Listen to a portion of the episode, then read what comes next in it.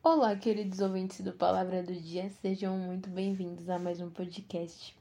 E hoje eu gostaria de falar com você sobre meditação. Quando nós pensamos sobre meditação, a gente pensa geralmente naquelas pessoas bem zen, assim, né? Que tem a prática e fecha os olhos e pensa em algo. E, e levamos isso em considerar a me, como meditação. Mas a meditação nada mais é do que? É do que eu ficar refletindo sobre algo por um tempo.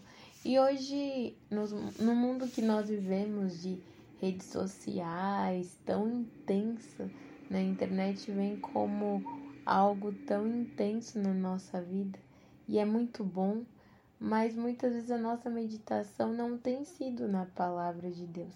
Em Josué 1:8 diz assim: Não se aparte da tua boca o livro desta lei, antes medita nele dia e noite, para que tenhas cuidado de fazer conforme tudo quanto nele está escrito, porque então farás prosperar o teu caminho e então prudentemente te conduzirás.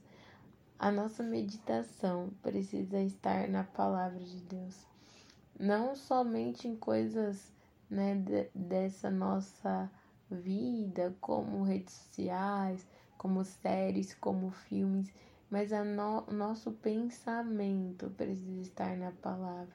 O que a palavra diz a respeito daquilo, o que aquele texto está me dizendo, qual que é a reflexão que eu posso tornar isso para o meu dia a dia. Que não seja apenas uma leitura, mas que durante um tempo nós possamos realmente parar para entender, para ouvir o que esse texto está nos dizendo.